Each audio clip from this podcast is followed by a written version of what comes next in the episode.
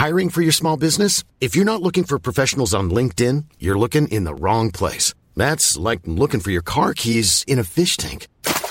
LinkedIn helps you hire professionals you can't find anywhere else, even those who aren't actively searching for a new job but might be open to the perfect role. In a given month, over 70% of LinkedIn users don't even visit other leading job sites. So start looking in the right place. With LinkedIn, you can hire professionals like a professional. Post your free job on linkedin.com slash people today.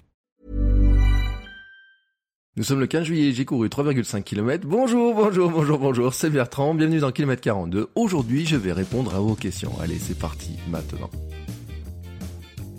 Bonjour, bonjour, bienvenue dans Kilomètre 42, le podcast dans lequel je vous parle de course à pied, de sport, de lifestyle sportif, de bien-être, de bonheur, à courir, à faire du mouvement, à bouger, à retrouver la ligne, mais aussi, aussi une autre image de nous-mêmes, une autre image de nos projets, de ce que nous voulons faire. Vous savez, hein, si vous écoutez tous les épisodes de ce podcast, que je cours après mon rêve d'enfant, mon rêve d'enfant qui était de, de devenir sportif professionnel, de vivre du sport, de bouger toute la journée. J'ai jamais rêvé dans mon enfance d'être derrière un bureau, d'être faire du marketing, faire de la communication, des choses comme ça. Ce qui me faisait vibrer quand j'étais gamin, c'était de pouvoir courir, de bouger. Et bien sûr, ben, en grandissant, on oublie ses rêves. Et moi, à 40 ans passés, ben, j'ai décidé de, de courir après ce rêve à nouveau. Et je vous embarque dans cette aventure. Alors, euh, elle a commencé par le biais de ben, du sport, hein, de comment je me suis euh, remis au sport, comment je me suis mis à courir, aussi comment j'ai mieux mangé, comment j'ai mieux dormi, euh, comment tout ça se construit, comment tout ça s'assemble. Et ce que je partage aujourd'hui, ben, c'est exactement ça. Alors, je vous remercie tous hein, de suivre ces aventures. Je vais remercier d'abord Eric et Damien qui sont les nouveaux patrons. Euh, c'est-à-dire que ce sont les nouveaux, les derniers, tous les derniers qui sont venus s'inscrire sur Patreon, la plateforme qui permet de soutenir le podcast. Vous pouvez donner à partir de 1 euro par épisode. Euh, ça vous donne droit à télécharger les épisodes sans la publicité. Et puis en plus, vous avez tous les lundis matins mon journal privé d'entraînement euh, dans lequel je vous donne bah, ce que j'ai fait comme séance, mes sensations, mes rendus, mais je vais plus en profondeur. Voilà, ça dure environ 20-25 minutes à chaque fois, tous les lundis. Et puis, je donne aussi bah, des petites perspectives sur ce que je suis en train de construire, des avant-premières, des choses comme ça. Et donc ça, je réserve à ceux qui m'aident, hein, tout simplement, à financer le podcast et à financer ma vie via Patreon. Donc vous faites patreon.com slash km42 et vous tombez sur la page qui vous explique tout. Et puis si vous avez euh, besoin d'un petit, euh, petit peu d'informations ou quoi que ce soit, n'hésitez pas, vous m'envoyez un petit message. Vous savez que vous me retrouvez très facilement sur les réseaux sociaux, à Bertrand Soulier un petit peu partout et notamment sur Instagram. Je voudrais remercier aussi ceux qui me laissent des commentaires, notamment des commentaires sur Apple Podcast.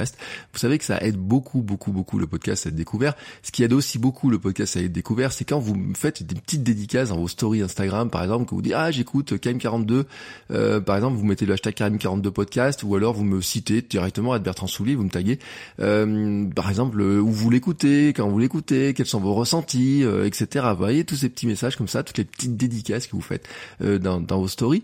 Mais c'est vrai que Apple Podcast, ça nous aide aussi hein, quand on fait du podcast à monter dans les classements, à être découvert et euh, en fait montrer en fait à des gens qui découvrent le podcast que bah euh, ce qu'on fait est intéressant. Alors je vous remercie pour le temps que vous prenez et aujourd'hui je vais remercier Gisèle qui m'a laissé un message vraiment super super sympa. Merci Gisèle. Elle dit je conseille ce podcast à tous les coureurs amateurs, débutants ou confirmés. Bertrand nous y livre son parcours, ses conseils et ses impressions avec une grande authenticité et beaucoup de bienveillance.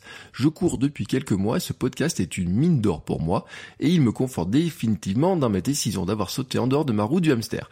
J'y trouve des réponses à tout, la foulée, l'entraînement et les récits de coureurs plus avancés que moi me font rêver et ne font qu'accroître ma motivation. Bravo Bertrand. Merci, merci et bravo Gisèle. Bravo d'abord d'avoir sauté de ta roue, d'avoir... Euh, euh, oui, le hamster s'évade.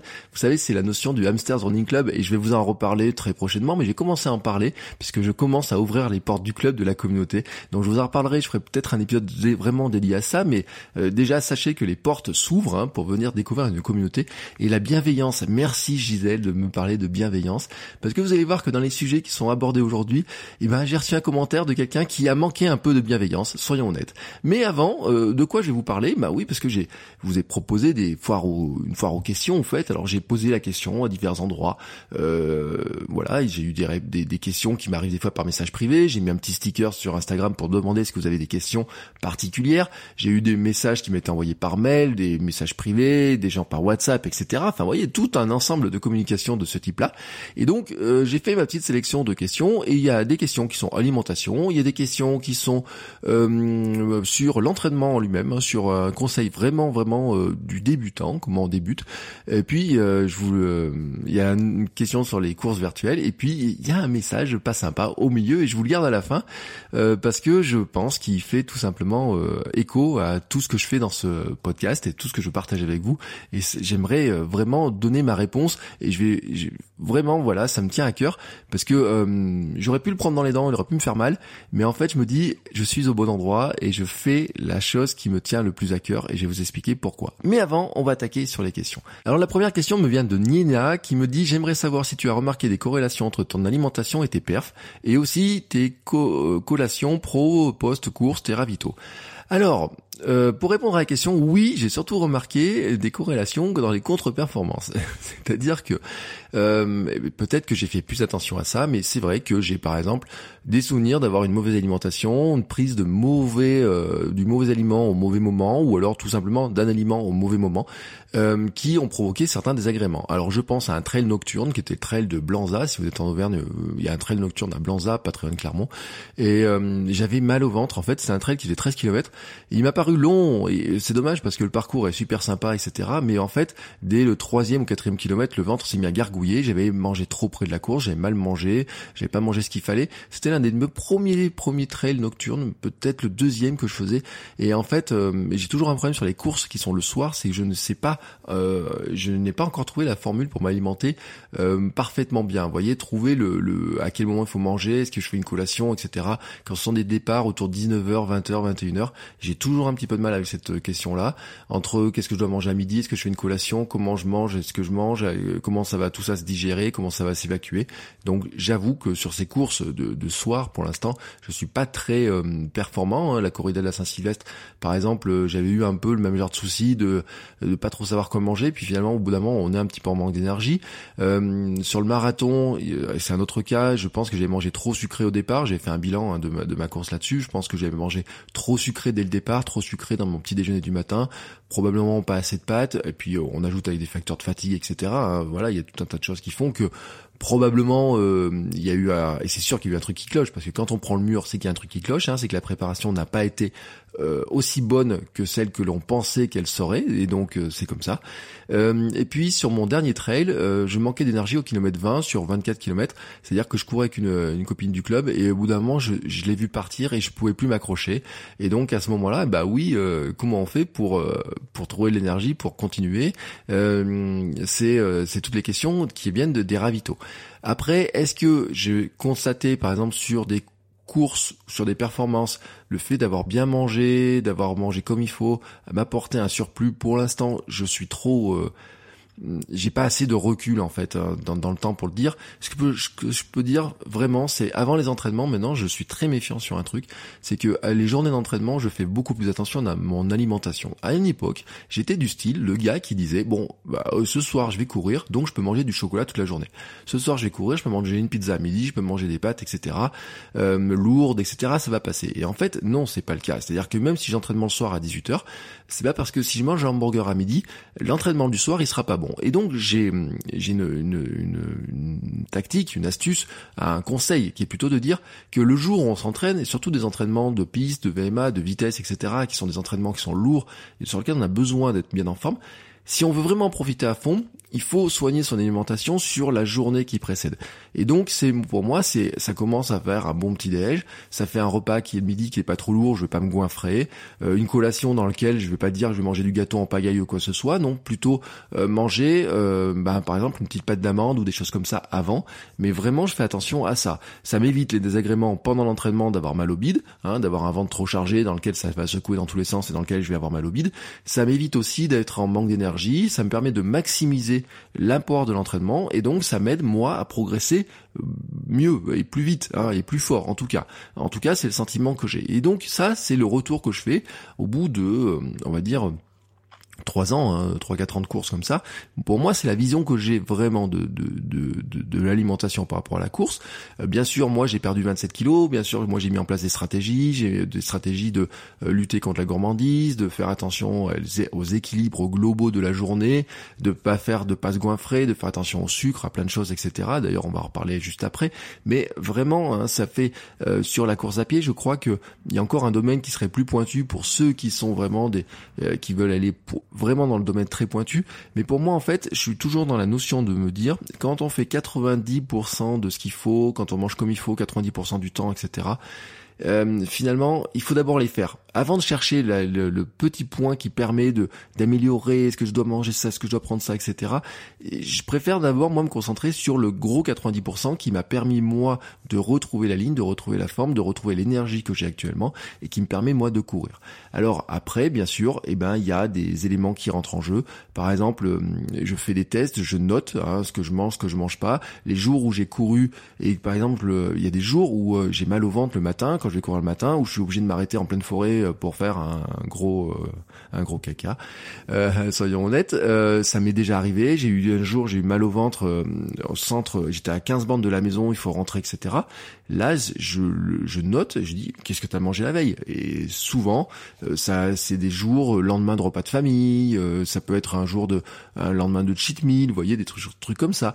Pour ça, par exemple, que si on devait manger un hamburger avec des frites, moi je préfère les manger le dimanche soir. Alors je me suis entraîné le dimanche matin plutôt que le manger le samedi soir, alors que le dimanche matin, il va falloir y courir parce que je sais que là, ça demande un arrêt contre un arbre. Vous voyez, c'est le genre de, choses comme ça. Et puis après, il faut dire aussi que les études de naturopathie de ma femme m'aident à mieux comprendre qu'elle apprend des choses, elle apporte de l'information. Elle suit aussi une formation euh, sur l'alimentation. elle travaille avec quelqu'un qui fait une formation sur l'alimentation et vraiment qui est très pointue. Elle m'apporte aussi des éléments là-dedans. Et ça me permet moi de progresser. Moi aussi, je lis beaucoup de choses là-dedans. Donc ça me permet d'apprendre des choses. Donc comme je disais, j'ai appris à éviter des aliments trop lourds. J'ai appris à éviter des aliments trop euh, difficiles, trop compliqués à digérer pour l'organisme, surtout les jours où on va courir ou la veille des courses. Je pense notamment à la viande rouge, par exemple. Euh, c'est vrai que la viande rouge, ils font un sacré effort pour le corps pour le digérer. Euh, on m'a posé la question, je suis pas végétarien, je suis pas végétalien, végétarien ou quoi que ce soit. On pourrait dire que je suis un flexitarien, on peut dire que je mange euh, surtout, ce qui se passe, c'est que j'ai euh, diminué ma dose de protéines animales pour augmenter la dose de protéines végétales, parce que je j'ai le sentiment que je suis mieux. Mais ça veut pas dire que c'est parfait, euh, notamment parce que les, les légumes, les fruits, etc. Il y a aussi une décomposition, il y a aussi des contreparties qui sont pas toujours toujours très agréables. Il faut trouver l'équilibre. par exemple, il y a certains fruits et légumes avant une course, ça passe pas. Alors il y a des gens, par exemple, moi j'avais discuté avec quelqu'un qui a couru à très bon niveau, je crois même d'ailleurs il faisait partie d'une équipe qui était euh, dans les tops mondiales. Euh, un matin, on faisait une reconnaissance et on demande qu'est-ce qu'on, quelqu'un lui demande c'est quoi le quel conseil pour courir avant l'entraînement? Et lui dit bah moi je prends un café et une pomme. Moi, si je prends un café et une pomme le matin avant d'aller courir, euh, mon ventre il est en vrac. Voilà. Mais ça, c'est son truc à lui. Pour lui, ça fonctionne comme ça. Le conseil que moi euh, je donne souvent, en fait, c'est de faire beaucoup de tests, de voir toujours ce qui marche ou ce qui marche pas. Moi, après, il y a un truc sur lequel je suis pas forcément un bon exemple, c'est que moi, je cours à jeun. Par exemple, là, le mois de juillet, j'ai couru tous les matins et tous les matins, j'ai couru à jeun. Et hier, j'ai fait 18 km à jeun, mais on va en reparler, euh, avec 500 mètres de dénivelé positif. Mais euh, je conseille pas forcément de le faire à tout le monde. Moi, c'est-à-dire que j'ai une grande habitude.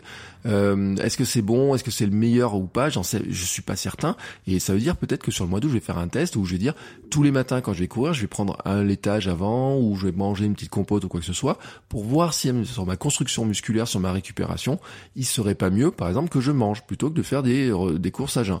Voilà, c'est une question, il y a tout un tas d'éléments comme ça, et donc je progresse tous les jours, mais voici les éléments tels que moi je les vois. Ensuite, sur la notion des collations. Alors, euh, pour les courses du matin, moi j'ai des trucs qui marchent bien, comme le riz au lait maison. C'est-à-dire que la veille, je fais un riz au lait maison avec euh, bah, du riz, euh, du lait d'amande ou d'avoine, enfin du lait végétal souvent. Dedans, je rajoute un œuf euh, et je mets du sucre, euh, sucre rapadura, sucre roux, euh, des sucres comme ça, un petit peu, qui sont pas. en fait, nous, on n'a plus de. Tout est complet, quoi. On n'a pas de. C'est du riz complet ou semi-complet, c'est des pâtes complètes, c'est du, sucre pas raffiné, mais du sucre complet, sucre rapadura, des sucres qui sont moins traités, etc. Et puis, je fais aussi des pâtes à la cannelle, par exemple. J'ai essayé, ça marche pas mal, parce que c'est sucré. Et moi, le matin, salé. Oui, alors il y a un truc qui marche bien, que j'aime bien, c'est ce sont les œufs, les œufs brouillés par exemple le matin, mais je les prends pas avant d'aller courir, je les prends après avoir couru. le fromage blanc aussi passe pas mal avant les courses, mais dans ce cas-là, je l'espace. par exemple, la matin de course, si j'ai une course à 9h, euh, prendre un petit déjeuner à 7 heures avec du fromage blanc, avec euh, euh, même dedans un petit peu quelques céréales, quelques flocons d'avoine, etc. Moi, ça passe bien. franchement, honnêtement, ça passe bien. Faut pas trop charger la baraque non plus. des biscottes ou des, des, des espèces de pain. alors j'évite le pain complet, par exemple. Euh, mais euh, c'est le seul cas où j'évite le pain complet ou alors je prends en grand biscotte euh, avec de la confiture, ça ça passe bien. Même avec du beurre cacahuète, ça passe bien, faut pas trop abuser. Vous savez que sur mon blog, j'ai des recettes d'énergie bol aussi dont j'ai souvent parlé, hein. ça fait partie de, de, tout un tas de petits trucs que j'ai, mais quand je vais faire des sorties longues l'été, je parle des énergie bol que je fais à la maison avec dedans il y a des dattes, il y a des abricots, des choses comme ça. Et donc ça, pour moi, c'est pas mal. Euh, j'ai toujours aussi une barre d'amande euh, pendant, par exemple, avant une course, je prends toujours une, une barre d'amande avant, pendant l'échauffement. Euh, et sur des courses, même d'ailleurs, hein, par exemple, des courses de 5 ou 10 km, j'ai même pris des trucs plus sucrés, mais vraiment plus sucrés comme des Mars. Le truc, c'est de charger la bête en sucre, parce que quand on va courir sur de 5 ou 10 km, on va courir vite, et donc on va pas les taper dans les réserves, on va taper dans les sucres rapides, et donc on peut charger en sucre rapide. Il y en a, j'ai vu des adeptes du Red Bull juste avant, il y en a qui boivent euh, alors du coca euh, pas trop mais des trucs sans bulles quoi bien sûr. Mais euh, plutôt vous voyez des de l'oasis j'ai vu certains boire etc enfin voilà. Moi après ça, me laisse une espèce de goût sucré dans la bouche pendant toute la course. J'ai l'impression que j'ai soif même sur 5 bornes. Donc c'est pas l'idéal pour moi. Par contre oui un truc un peu sucré une barre un peu sucrée et tout oui ça passe très bien. J'ai essayé aussi des barres d'effort des choses comme ça mais en fait, la barre d'amande gerblée euh, ou la pâte de fruits toute simple, elle marche aussi bien pour moi. Euh, un truc qui marche bien aussi, c'est la petite compote euh, en petite gourde, là vous savez, les pommes potes, les trucs comme ça. Euh, l'avantage, c'est en fait, c'est facile à digérer. Hein, c'est, il y a le corps a pas d'effort à déstructurer. Autant une pomme, le, le, corps doit faire l'effort de déstructurer. Et alors là, c'est là où c'est super important aussi, c'est la mastication. Vous savez que une, chaque bouchée doit être mastiquée 25 fois. c'est ce qui va aider en fait tout votre système digestif à traiter le produit que vous ingérez beaucoup plus facilement hein, et vraiment lui demander moins d'efforts et ça vous demandera moins d'efforts à tout votre organisme et donc là c'est un élément qui est extrêmement intéressant. Mais c'est vrai que bon la compote elle est pré euh, pré mâchée j'ai envie de dire et puis euh, c'est pratique à emporter on peut la mettre dans la poche pendant l'échauffement et puis on en prend des petits des petits bouts etc comme ça enfin des petites gorgées et à la fin, euh, juste avant la course, on jette ça dans une poubelle. Et moi, ce que j'ai toujours avec moi, ce que je rajoute aussi dans cette poubelle que je vais, dans laquelle je vais jeter, c'est une petite bouteille d'eau de 50 centilitres. Je m'échauffe toujours, toujours, toujours avec une bouteille d'eau de 50 centilitres. Euh, des fois, je rajoute un petit peu de sel, des choses comme ça à l'intérieur très, sur des courses un peu plus longues, mais souvent c'est juste de l'eau pure comme ça. Et en fait, je la fais durer pendant tout l'échauffement et j'ai fini de la boire juste avant le départ. Elle fait partie un peu de mes tocs. Je jette ma petite compote ou ma, mon papier de barre d'amande et euh, ma bouteille d'eau dans la poubelle la plus proche de la ligne de départ. Et là, je suis prêt. Vous voyez, ça fait vraiment partie. Ça fait, ça fait un peu toqué quand même de dire comme ça, mais c'est comme ça, c'est comme ça que je le vis. Euh, pendant, ensuite, une fois que c'est parti, moi je ne prends pas de gel en fait ça me détraque. Euh, quand je regarde la composition en plus je me dis waouh euh, moi j'aime bien la notion de naturel. Je, me, suis rendu compte que j'aimais bien le en fait on n'a que des produits on, est sur du produit non transformé à la maison. Au maximum on mange du produit non transformé. Et donc euh, d'un coup se dire que au moment où on fait le plus d'efforts pour son corps pour son bien-être etc aller prendre un produit qui est ultra transformé pour moi voyez il y a une espèce d'entrechoquement des mondes dans ma tête. Donc ça va pas. Et donc je carbure à l'abricot sec à la pâte d'amande euh, la date, par exemple, euh, les énergies hein, je le redis, hein, je mettrai la recette dans les notes de l'épisode. Euh, je mettrai parce que j'ai mis plusieurs recettes sur mon site, des pâtes de fruits, des choses comme ça. Oxytis, par exemple, fait des pâtes de fruits qui se découpent, qui sont prédécoupées en trois morceaux, c'est pas mal. par exemple, sur des trails, j'en prends, je prends deux paquets comme ça, je prends une pâte de fruits toutes les 20-25 minutes, enfin un tiers de la pâte de fruits toutes les 20-25 minutes, et en alternance avec de l'eau. justement, le but du jeu, c'est pas trop charger en sucre en permanence, parce que sinon, on des pics de glycémie, donc c'est encore pire, c'est-à-dire que sur l'instant ça met beaucoup d'énergie, puis ensuite la chute est fatale, et donc on est obligé de reprendre beaucoup de sucre. Ça oui, les pics de glycémie sur la fin, on peut le gérer, on peut manger beaucoup de sucre à la fin. J'ai même entendu d'ailleurs des gens qui courent du marathon, mais des, vraiment des très très rapides, qui disent que sur les derniers kilomètres, ils consomment énormément, énormément de sucre pour garder l'énergie, pour avoir le maximum d'énergie jusqu'à la fin. Voilà, c'est partie peut-être de stratégie que peuvent avoir les grands marathoniens, les grands coureurs, ceux qui ont beaucoup d'expérience. Euh, j'évite de prendre des trucs euh, trop euh, sucrés comme le pain d'épices, par exemple, sur les, tailles de les tables de ravitaillement le pain d'épices, etc. Je sais qu'à l'époque j'en étais fan, mais ça c'est super sucré, puis ça me laisse un goût en bouche trop sucré. En revanche, si je vois des petits trucs salés, des tucs par exemple, oui. j'ai même pris sur un trail, il y a du fromage, et je me suis rendu compte que c'était très très très bien passé. Alors ça dépend le fromage, mais par exemple quand c'est du fromage un peu pas dur, un peu, enfin quand je dis dur, vous voyez un peu le Cantal, des choses comme ça, ou du brie, moi ça passe bien. Soyons honnêtes, ça passe pas chez tout le monde, mais moi ça passe bien. Euh, sur les courses qui dépassent les 10 km, donc j'ai toujours la stratégie de dire j'ai une petite flaque, euh, flasque d'eau, pardon, pas une flaque, une flasque d'eau. Euh, avec euh, dedans, euh, alors dedans ça peut être des fois un peu de sucre, ça peut être du bicarbonate, ça peut être du sel. des fois c'est pas de l'eau, ça peut être du thé. J'ai essayé de l'infusion. je mets un peu de citron, un peu de miel. Enfin, vous voyez une espèce de, de, de boisson un petit peu d'effort comme ça, etc. Et j'ai même vu, il y aurait une astuce qui serait de dire, on pourrait mettre du jus de pomme par exemple aussi à l'intérieur ou faire des espèces de, de sortes de, de, de, de boissons un peu plus épaisses, hein, qui seraient un peu des sortes de gel mais maison. Euh, ça, c'est un truc qu'il faut que je teste. Surtout si je m'aligne sur un trail à la rentrée, j'ai, j'ai, en prévision, j'aimerais bien faire un trail à la rentrée, mais je sais pas euh, encore, hein, je suis pas inscrit. Euh, là, il y aurait 36 km, et donc dans ce cas-là, oui, il faut avoir un ravitaillement, et surtout qu'il n'y aurait pas de ravitaillement sur la course du fait du coronavirus. Donc, il faut avoir de, des, solutions qui permettent de se ravitailler. Et moi, c'est vrai que de plus en plus, j'évite le sucre, euh, ce qui est euh, la poursuite de ma lutte contre le sucre, hein, puisque pendant des années, j'étais addict au sucre. Hein, je, consommais une quantité de sucre qui était beaucoup trop importante. Et donc maintenant, finalement, même dans la course, je me rends compte que j'en prends moins. Euh, on m'a posé, alors sur la fin, pour répondre à la question, enfin finir de répondre à la question, après la course, bah, je le dis, moi, j'adore le sucre et j'en ai besoin pour refaire le plein. Et par contre, là, il faut que je me freine parce que le sucre, c'est pas idéal pour la récupération non plus. Euh, manger, on dit qu'on a une fenêtre métabolique après, qu'on peut tout manger, que le corps va tout transformer, etc. Mais en fait, le corps, en fait, il a besoin de quoi? Il a besoin d'eau, il a besoin de sels minéraux, il a besoin de, de, vitamines pour reconstruire, il a besoin de protéines. Euh, manger du, des carrés de chocolat en gogo, c'est pas forcément le truc qui va le nourrir plus. Euh, mais, voyez, par exemple, s'il y a du 4 quarts, voyez, des petits gâteaux de ce type-là, des 4 quarts, des choses comme ça, moi j'adore ça l'arrivée des courses un bout de 4 quarts avec un petit carré de chocolat, sincèrement, à l'arrivée d'une course, j'aime bien. Mais sinon, j'ai toujours dans mon sac une banane, des dattes, une petite gourde de compote, encore, voilà, j'ai mon petit stock de pommes à la maison, euh, les courses, la veille des courses, en général, je vais acheter mon petit stock de pommes potes. Euh, même si on a de quoi faire des on a de quoi les faire nous-mêmes en plus les petites gourdes à la maison. Ça fait longtemps qu'on, j'en fais pas systématiquement, mais pour notre fille, on a de quoi les faire. Et donc, euh, fait partie, vous voyez, je pourrais même les faire moi-même avec de, faire de la compote maison, etc. Mais l'idée c'est ça. Un coach fitness m'avait dit conseiller de prendre des boissons avec des BCAA. Euh, je l'ai pas fait. Il m'a dit ouais, tu vas voir ta récupération va être top, etc. Je l'ai jamais fait, donc je peux pas te dire si ça marche, etc. Mais voilà, moi je je fais pas. Euh, les boissons de récup, c'est pareil. Je suis pas euh, un fan de la grosse de la boisson de récup après. J'ai des pots de boissons de poudre à la maison des, qui qu'on finit par se périmer à force de pas les utiliser. Euh, pourquoi? Parce que j'ai jamais constaté de savoir s'il y avait vraiment une efficacité avant. j'ai jamais réussi à mesurer en fait. Voilà.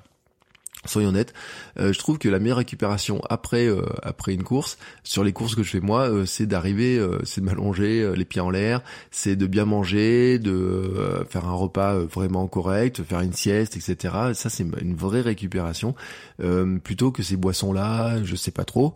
Par contre, ce que je prends toujours, c'est Ceinture, Vichy Célestin, des, des boissons de ce type-là, bien chargées en sels minéraux, parce que pendant qu'on court, ben, on transpire beaucoup et donc c'est en sels minéraux qu'on l'en perd.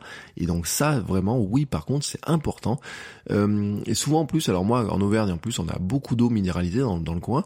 Euh, donc souvent, euh, il y a d'autres d'autres sources hein, que, que les deux de Ceinture Vichy qui sont, bah, je les appelle les jumelles, moi, mais elles sont, c'est à Vichy, quoi, les deux. Et euh, sur le sur ce sur ce type de, de cours, souvent on a des alors d'autres d'autres sources comme ça, mais souvent il y a de l'eau gazeuse. Et moi c'est vrai que j'apprécie particulièrement euh, ces eaux minéralisées parce que c'est important euh, et tous les jours, hein, je le dis, hein, tous les jours, euh, à chaque repas, euh, je prends un verre de Vichy Célestin de ceinture. donc j'ai mon petit pack à la maison. J'en bois pas trop non plus parce qu'après, moi, je trouve que ça finit par ballonner au bout d'un moment. Mais ça, avec un petit peu de jus de citron, jus de citron est très bon pour tamponner l'acidité après les courses, notamment. C'est très très très très intéressant. Mais la banane aussi. Il y a plein de choses comme ça. Donc, vous voyez, vous avez un petit peu mon cocktail hein, de d'après course, de, de, de, avant, pendant, après. Vous voyez un petit peu de de, de ce que je prends. Euh, en tout cas, euh, ça va m'amener à la question suivante. Il y a un truc que je prends très rarement, c'est l'alcool. Car oui, c'est la question suivante qu'on m'a posée, c'est une question d'Adeline qui me dit bonjour Bertrand, je voudrais savoir si tu consommes de l'alcool. Alors, euh, pour répondre honnêtement, ma consommation d'alcool dans l'année, faudrait que je la mesure un jour. Franchement, si c'est, je pense que sur le mois de juin c'est un verre de kir et sur le mois de juillet c'est une coupe de champagne pour l'anniversaire de ma maman. Euh, pour l'instant, vous voyez à peu près la, consommation d'alcool, c'est ça est une blague même. C'est vraiment une blague. Euh, il y a une blague à la maison, c'est que j'achète une bouteille de vin par an seulement. C'est au moment de Noël, c'est du blanc euh, liquoreux pour manger avec les, trucs type les trucs de, de, fin d'année là, vous voyez un petit peu foie gras, etc. Et, et en fait, en 2019, je l'ai même pas acheté la bouteille. C'est-à-dire que d'habitude, chaque année, début décembre, j'achète une bouteille qui me fait presque tout le mois. Vous voyez, c'est du tariquet, du sauterne, des choses comme ça. Et en 2019, je l'ai même pas acheté, ma bouteille. Donc, ce qui veut dire que sur l'année 2019, si j'ai bu l'équivalent de trois verres de vin, c'est y a rien quoi. L'autre blague aussi, c'est que en fait, comme euh, j'en bois pas, j'achète le vin en fonction de la beauté de l'étiquette. Alors des fois, c'est une vraie réussite. Euh, mon beau-père un jour était très très très très surpris. Je lui sorte un, un, comment s'appelle? Un Beaujolais nouveau qui était bon. Il m'a dit mais comment tu l'as choisi? Et je dis bah c'est celui qui avait l'étiquette qui moi me parlait le plus et en fait elle était design et tout, il y avait un joli dessin dessus, vous voyez. Bon, je dis voilà, c'est l'étiquette qui me parle plus, mais si, si on fait un effort sur l'étiquette, peut-être qu'ils ont fait un effort sur le vin, vous voyez. ça pourrait être trompeur. Mais bref, vous voyez, ma, ma, ma, ma, ma consommation d'alcool, elle est très très très très très résumée. Et pourtant, à une époque, j'en buvais beaucoup plus. Euh, ben, beaucoup plus, attention. Euh, je bois, je suis pas fan du vin, mais je buvais de la bière. Vous voyez, j'aimais bien boire une bière de temps en temps. Je sortais un petit peu. Quand j'étais étudiant, j'ai pris les soirées étudiantes, j'ai pris mes murs, un, soyons clairs.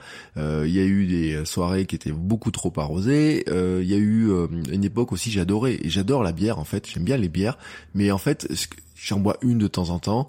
Euh, quand on part en vacances, je vais à la petite brasserie locale, on en achète une ou deux, vous voyez. En fait, je bois pas de vin, mais sur le mois d'août peut-être euh, je vais euh, si on part en vacances il y a une brasserie locale je vais acheter une bouteille deux bouteilles euh, enfin vous voyez les goûter comme ça ça fait une boisson à l'apéro de temps en temps mais vraiment, euh, c'est ma consommation qui est très limitée. Avant, j'avais des livres sur la bière. Vraiment, j'étais, je m'intéressais vraiment à la bière.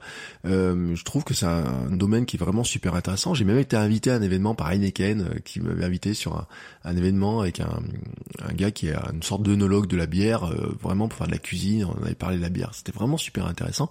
Donc ça m'intéresse. Le sujet m'intéressait en lui-même j'aime bien, vous voyez, euh, si je prends euh, à la maison, j'ai des stocks de quelques bières, etc. J'aime bien en servir aux gens quand, il, quand on a quelques invités à la maison. J'aime bien en boire une de temps en temps. J'ai mes petites euh, préférences, vous voyez, de, de bières assez légères, etc. Et voilà, ça se limite vraiment à ça. Des fois pour la blague, une fois j'avais acheté une, une qui est la bière d'Homer Simpson. Euh, là aussi, hein, j'ai des choix qui sont un petit peu, un petit peu rigolos quoi. J'avais une Dark, une Dark J'adore qui est une, un petit peu en, en bière un petit peu euh, comment s'appelle euh, hommage à, Star Wars vous voyez des trucs comme ça un petit peu vous voyez. Mais donc j'en bois pas. Après euh, pour revenir sur pour par contre l'alcool en lui-même la question Adeline je pense qu'elle est intéressante sur un point c'est de savoir si finalement est-ce que c'est bon ou est-ce que c'est pas bon alors j'enlève le côté euh, vraiment euh, boisson plaisir. Parce que pour moi, l'alcool, en fait, c'est une boisson plaisir. En fait, on sait que le corps ne sait pas traiter l'alcool et qu'en fait, l'alcool ne sert à rien pour le corps. Donc, ça reste une boisson plaisir. Ça doit être une boisson plaisir. Et après, est-ce que ça doit être une boisson réflexe? C'est ça un petit peu, voyez, moi, un petit peu la différence. C'est-à-dire que il y a des gens qui ne conçoivent pas un repas sans vin, qui ne conçoivent pas euh, d'apéro sans alcool, sans, euh, sans je sais pas quoi. Et moi, ça, c'est pas mon cas. Moi, pour moi, mon petit, mon petite, mes petites bulles avec euh, du citron ou alors un petit fond de mentalo ou, ou d'anthésite, moi euh, franchement ça me fait un bon apéro. Euh, ma femme quand elle fait des fois des, des jus de légumes, des jus de fruits, des jus de légumes, etc. Il y a des trucs qui je trouve largement meilleurs en fait, vous voyez, et j'y prends beaucoup plus de plaisir. et puis par rapport à mon cas de perte de poids, etc. En plus, ce que j'avais vu, c'est de tous les cas, c'est que l'alcool c'est du sucre. Alors pour vous donner un ordre d'idée, si vous buvez un verre de vin, c'est-à-dire 10 centilitres, ça fait 10 à 12 grammes d'éthanol. Alors comme ça, ça vous dit rien, sauf que l'éthanol c'est du sucre et que ça revient à manger 3 carrés de sucre en, termes de calories. un verre de vin, c'est 3 carrés de sucre. Voilà, on critique beaucoup le coca. On critique beaucoup le coca, on dit le coca c'est le mal. Et c'est vrai que le coca c'est du sucre. C'est, euh, je sais plus combien pourcentage de sucre. Mais quand vous regardez certains jus de fruits du commerce, quand vous regardez le vin, quand vous regardez le ricard, les boissons, certaines boissons comme ça, Honnêtement, regardez la quantité de sucre qu'il y a dedans, vous allez voir que c'est hallucinant. Alors moi, ce que je fais, c'est que le samedi, quand on va manger chez ma maman, elle me sort une petite canette de coca. C'est ma seule canette de coca de la, de, de, la semaine et même des fois de 15 jours ou de 3 semaines. Euh, parce que je la prends pas systématiquement. Et ça, j'en prends un vrai plaisir. En revanche, comme l'alcool me fait pas plaisir, et eh ben, voyez, je, je me dis, c'est encore mieux pour moi parce que j'en ai pas besoin, ça me fait pas envie, etc. Donc je vais pas. Euh, après socialement, vous voyez, euh, j'ai appris à dire non. Euh, on me dit ah tu veux pas boire Non, j'ai quand ça me fait pas envie, ça me fait pas envie. Et à 44 ans ou presque, je suis capable de dire non, j'ai pas envie de boire d'alcool. Euh, ensuite, euh, il y a d'autres éléments sur l'alcool. Par exemple, on sait que ça retarderait la. Enfin, on sait. Il y a des études qui montreraient que ça retarde la satiété. Euh, ça vous fait manger plus potentiellement. c'est aussi associé à des habitudes. Hein. Quand on ouvre une bouteille à l'apéro, on sort les chips aussi, ou on sort le saucisson, on sort le fromage, on sort des trucs comme ça. donc, ça, ça fait partie des des, des, des, des, trucs habitudes. Vous voyez, le truc c'est pas de dire c'est pas juste euh, la bière en fait, c'est que la bière va s'accompagner d'autres choses à côté. Elle va s'accompagner de chips, elle va s'accompagner de un repas peut-être plus gros, peut-être s'accompagner de plein de choses à côté. Elle elle va enlever aussi peut-être du mouvement parce qu'on va dire bah tiens je vais prendre une bière en rentrant du boulot plutôt que d'aller courir. Vous voyez, il peut y avoir des habitudes comme ça euh, qui sont liées en fait finalement à tout un tas de de, de schémas qu'on a incorporés. Donc moi ça ben non pour répondre à ta question euh, ça n'existe pas chez moi. Euh, en plus, l'alcool, alors pour finir là-dessus, c'est euh, agit au niveau de l'hypothalamus, qui est une glande qui est localisée au à base du cerveau. En fait, ça chamboulerait la production des hormones impliquées dans la régulation de l'appétit. Hein, je disais par rapport à la satiété. un psychiatre américain qui a étudié les effets de l'alcool, il s'appelle le professeur Sillet, dit il est très difficile d'arrêter de manger lorsqu'on a commencé à boire. Alors là, vous voyez, c'est même pas que ça retarde la satiété, c'est que même ça, ça, ça freine finalement notre notre euh, notre volonté d'arrêter de manger, enfin notre contrôle de l'appétit. Et euh, j'avais dit à ma femme, c'est une discussion qu'on a eue il y a pas longtemps, L'un des trucs les plus durs, les plus durs, je pense, c'est notre éducation qui fait que euh, on va finir les assiettes parce que vous savez, on a eu ce truc de dire et je vois avec ma fille parce que des fois on dit ah, attends t'as fait ça mais t'as pas fini, t'en as laissé la moitié, etc. Mais si elle a plus faim, elle a plus faim, il faut que j'apprenne à ça. Et nous aussi, il faut qu'on apprenne à se dire bah quand on a plus faim, on a plus faim, même s'il en reste dans l'assiette, et eh ben c'est pas grave, on fera réchauffer le lendemain, etc. Si on veut pas gâcher. Mais cette notion de nos parents qui disaient ça veut, on veut pas, il faut pas gâcher, finis ton assiette, etc. nous conduit à des mauvais comportements. Et si on rajoute en plus l'alcool qui freinerait notre notre satiété, notre régulation de l'appétit. Euh, c'est comme ça qu'on prend du poids aussi. C'est comme ça qu'on grossit sans s'en rendre compte parce que on n'a pas l'impression de faire des excès, mais finalement, ben, petite chose par petite chose par petite chose par petite chose, en fait, ça fait beaucoup de choses. Moi, quand je me suis rendu compte, à un moment donné, quand je consommais trop de sucre, c'était l'accumulation. C'était un verre de coca tous les jours, c'était une glace à un gâteau à ça, et quand on fait le total, et ben à la fin, vous vous retrouvez avec une boîte de sucre. Bah voilà, c'est comme ça. Donc l'alcool, pour moi, il n'existe quasiment plus. Hein, voilà, tout simplement. Euh, il y a des bouteilles d'alcool à la maison, c'est pour payer l'apéro aux gens qui viennent. Euh, et en plus, et euh, parce que j'ai encore d'autres infos et j'ai oublié de vous les donner, c'est que euh, l'alcool, outre ses notions de sucre, de, de, satiété, en fait, il aurait un problème sur, euh, comme le corps ne sait pas le traiter, qu'est-ce qui fait de l'alcool une fois qu'il qu'il est ingurgité? Et ben en fait, c'est le foie qui va devoir s'y coller hein, pour arriver à, le traiter. En fait, le foie, c'est un organe qui est incroyable hein, dans le traitement. Ma femme explique des trucs, je me dis mais c'est oh, dingue, c'est vraiment dingue hein, tout ce que fait le foie. Il a 25 fonctions, je crois, et notamment, ben c'est lui qui va traiter toutes ces toutes ces cochonneries en fait, un petit peu. Et euh, en fait, il va produire des substances qui alimentent la fabrication d'acides gras. Et en fait, en même temps, euh, l'alcool, il freinerait et retarderait la combustion des graisses. Et donc, on a une espèce de, mélange qui ferait que finalement, eh ben, on se retrouve avec des dépôts graisseux qui, qui vient de tout simplement que le corps ne sait pas trop quoi faire de, de, ce sucre en plus, de cet éthanol, hein, de, tout simplement. Et donc, en fait, ben, ça, ça provoque des dépôts graisseux. Euh, et c'est sur l'abdomen et le foie lui-même. Alors, vous savez peut-être qu'il une maladie s'appelle d'avoir le foie trop gras. Euh, voilà. Là, c'est vraiment quand on a des alimentations vraiment très très très très très sucrées et ça pose vraiment des, des, vrais gros problèmes. Euh, mais en fait, le foie est un organe dont il faut prendre soin. Voilà, il faut apprendre à prendre soin de son foie et bien manger trop boire en fait partie aussi. Donc euh, pour moi tout ça tombe bien. Je suis plus, je n'ai jamais été un grand fan d'alcool. Je voilà, j'aimais bien mes petites bières, etc. Je ne suis pas donc euh, je peux largement m'en passer et en plus c'est bien pour ma ligne, c'est bien pour ma forme, c'est bien pour ma santé, etc. Et je ne crois pas au fameux mythe, vous savez, de euh, faut boire un verre d'alcool tous les jours pour le tanin, pour les trucs cardiovasculaires, etc. J'ai vu des des études qui disent que c'est pas vrai, il y a des études qui disent que c'est vrai, etc. Moi, je crois pas à ce mythe-là en fait, euh, parce que je je j'ai pas euh, eu suffisamment d'informations qui me prouveraient que franchement que euh, le fait de boire ce verre d'alcool, ce verre de vin rouge à midi tous les jours, aurait plus de bénéfices que de pas boire d'alcool, surtout si ça me fait pas envie. Donc voilà, vous voyez le, le cumul de tout ça pour Adeline pour répondre à ta question. Non, je ne bois pas d'alcool, j'en bois très très très peu je fais pas le calcul euh, de la consommation d'alcool que j'ai dans l'année, mais euh, franchement, c'est c'est tellement faible, c'est tellement ridicule qu'en pourcentage, ça représente rien dans ma journée. La question suivante me vient de Mathieu. Mathieu, il me demande, alors cette course virtuelle, est-ce que tu as aimé, tu retenteras l'expérience? Oui, alors, pourquoi il pose cette question? Parce qu'il y a quelques temps, j'ai fait un épisode sur les courses virtuelles euh, en disant que moi je voyais pas trop l'intérêt, mais Mathieu, lui, c'est un grand fan des courses virtuelles, il fait péter tous ses chronos sur les courses virtuelles.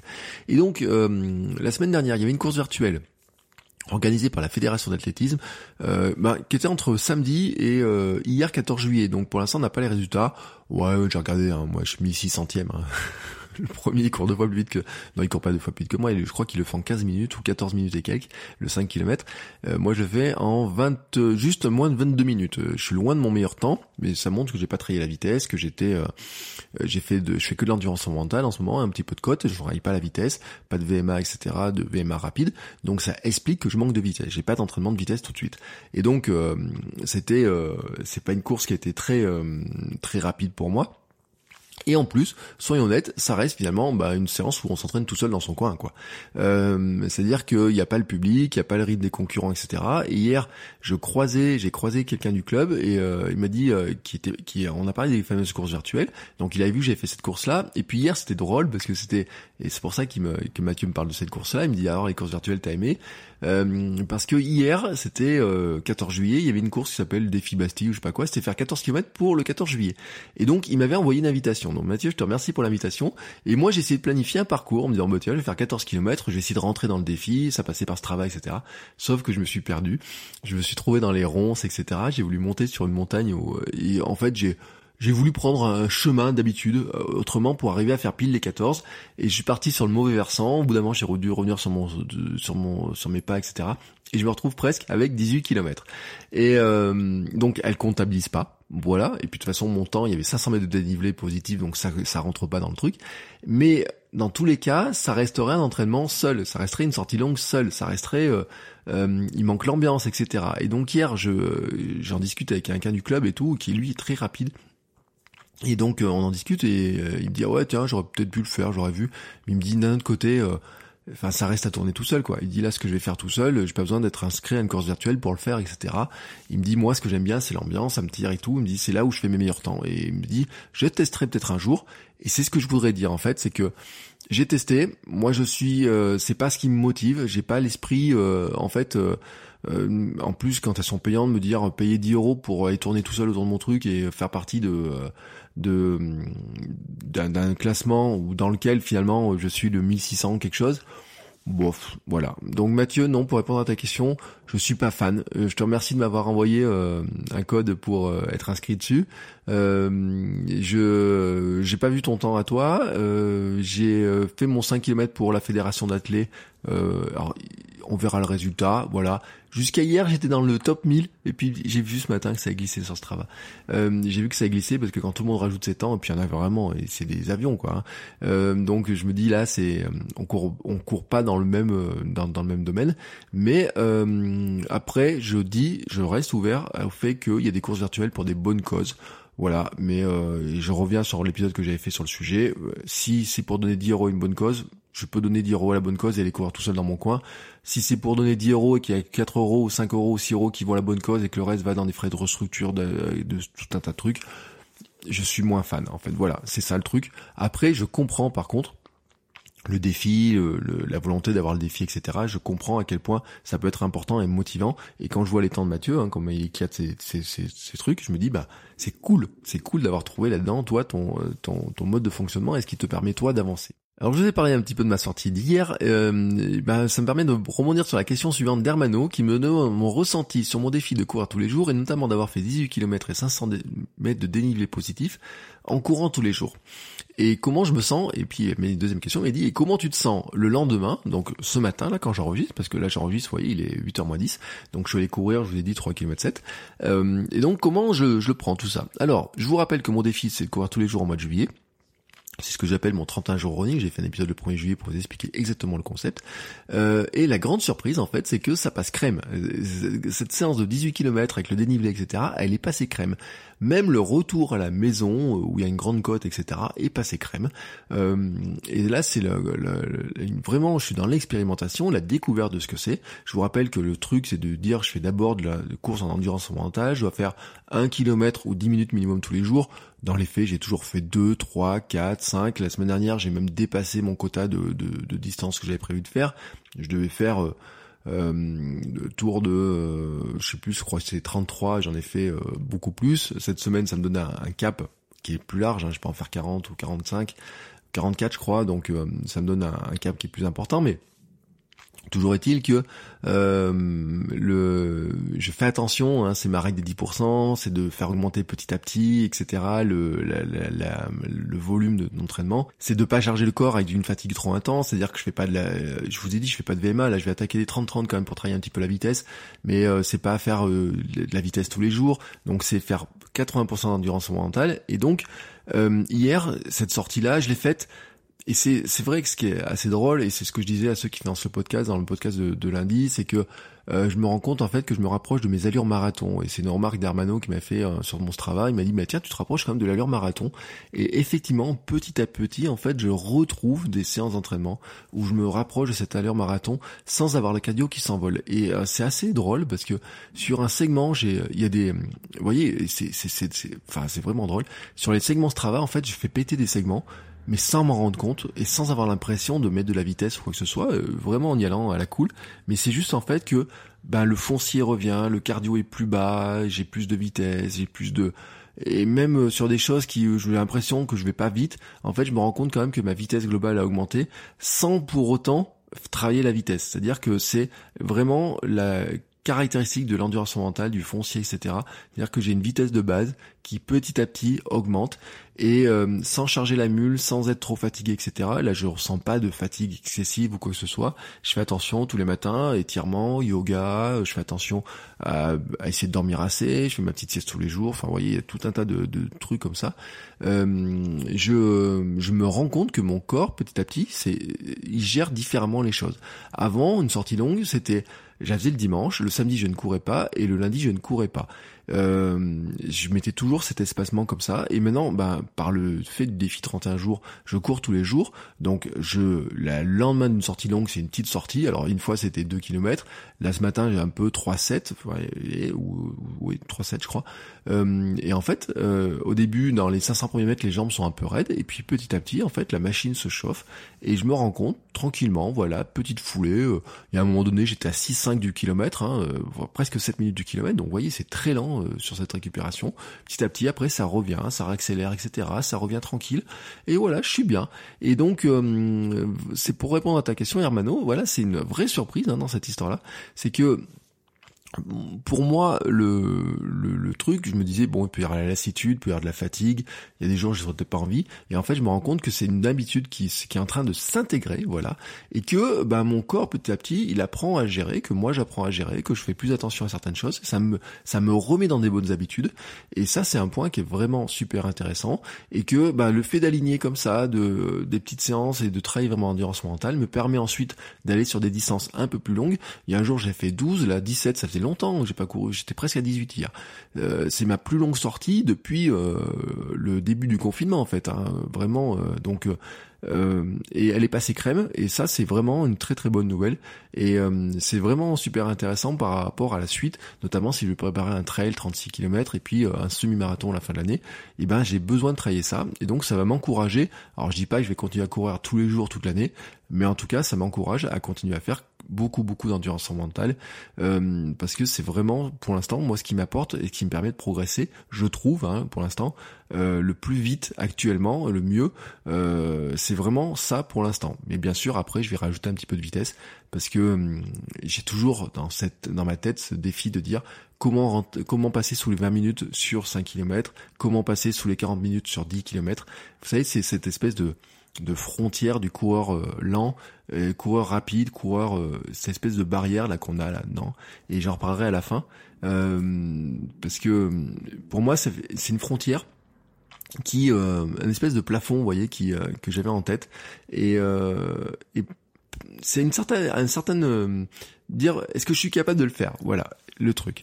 Mais euh, pour faire ça, eh ben il faut un vrai travail pour arriver, ce qu'on disait avec Thibaut hein, euh, dans l'épisode de la semaine dernière, il faut un vrai travail pour arriver à gagner les quelques secondes, les quelques minutes, la régularité, etc. Et pour l'instant, je le fais pas, mais je vais construire sur cette base de foncier pour arriver à le faire. Ensuite, euh, j'avais une question de euh, Nicolas, euh, si je me trompe pas, j'espère, je l'ai pas marqué sur mes notes, mais je crois que c'est Nicolas, qui me dit Hello, merci pour tes partages, envie de démarrer le running, mais franchement, je n'ai jamais réussi à faire plus de 5 km car je me fais chier, et cela ne m'intéresse pas. Donc je veux me forcer à courir tous les jours et à faire un kilo, une semaine 2 km jour, puis une semaine 3 km par jour, puis une semaine 4 km par jour. Qu'en penses-tu? Merci pour tes conseils. Eh ben, je trouve je suis pas certain que ce soit une bonne idée en fait. Voilà. Euh, moi je suis pour un programme plus progressif parce que finalement euh, c'est euh, donc commencer comme ça sur 10 km, surtout si tu cours pas, etc. Déjà 2 km par jour tous les jours. Ça fait une première semaine à 14, mais déjà le fait d'y aller tous les jours. Alors c'est vrai que ça peut être une habitude, mais moi je me dis il faut il faut partir. tu vois moi sur mon défi je suis parti sur dire je cours 1 km ou 10 minutes, 1 km ou 10 minutes bah déjà c'est ça, et puis ensuite d'augmenter petit à petit 10% par 10%. Et en fait, alors que là, toi, tu vas rapidement doubler la distance. Euh, et je suis pas certain que ce soit ce qui t'aide le mieux à courir, en fait. C'est pas ce qui, pour moi, va t'aider euh, le mieux à, à, apprécier la course. Parce que en fait euh, dans l'appréciation de la course et je comprends en fait ton sentiment euh, ça t'intéresse pas etc alors pourquoi est-ce que tu veux absolument courir si ça t'intéresse pas? Ça c'est une autre question. Mais en fait il y a une question qui est importante je trouve que pour apprécier la course c'est le confort que l'on a dans la course. C'est le confort que l'on a dans l'effort. C'est à dire que il y a un moment donné où oui et c'est pas toujours facile mais il y a un pour prendre l'habitude, il faut qu'on y trouve un certain plaisir. Les habitudes, c'est un déclencheur, une habitude, une récompense. Et la récompense, c'est un certain plaisir. C'est de dire oui, je l'ai fait, je suis content, je me sens bien après, etc.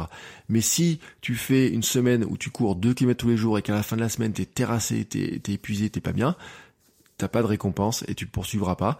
Euh, c'est un conseil que j'ai donné à mon neveu aussi qui veut se mettre à courir et il me dit oh, ben, je vais courir une heure euh, samedi et tout. Je dis euh, non non tu vas pas. Fais un peu de marche, fais un peu d'alternance. Sur mon Instagram j'ai partagé des programmes d'alternance marche course etc. courir une minute, marcher une minute etc. Tu vois pour répondre à ta question Nicolas moi, je trouve que la première semaine, euh, ce qui est vachement plus intéressant, ce serait d'abord de commencer par dire, je vais faire de l'alternance, marche, course, etc., à, un lieu qui m'intéresse. Ça peut être en regardant les vitrines des magasins si t'es en ville, ça peut être en profitant de la campagne si t'es à la campagne, ça peut être euh, d'aller sur un, un, endroit où il y a un peu de vie, tu regardes un petit peu ce qu'il y a autour, ça peut être en écoutant un livre électronique, ça peut être en écoutant le podcast ou un autre podcast, ça peut être en écoutant de la musique, mais je veux dire, c'est de trouver quelque part un truc euh, qui te qui te plaît sur l'instant et dans lequel tu ne vas pas rajouter en fait un autre truc. Parce que si tu fais un truc qui te plaît moyennement mais qu'en plus tu te mets un, tu mets des trucs c'est dur que c'est compliqué que tu euh, que ça va être euh, puis après il y a les questions de vitesse etc c'est un truc pour moi de dégoûter. Donc moi je suis plus sur une notion de dire progresser petit à petit.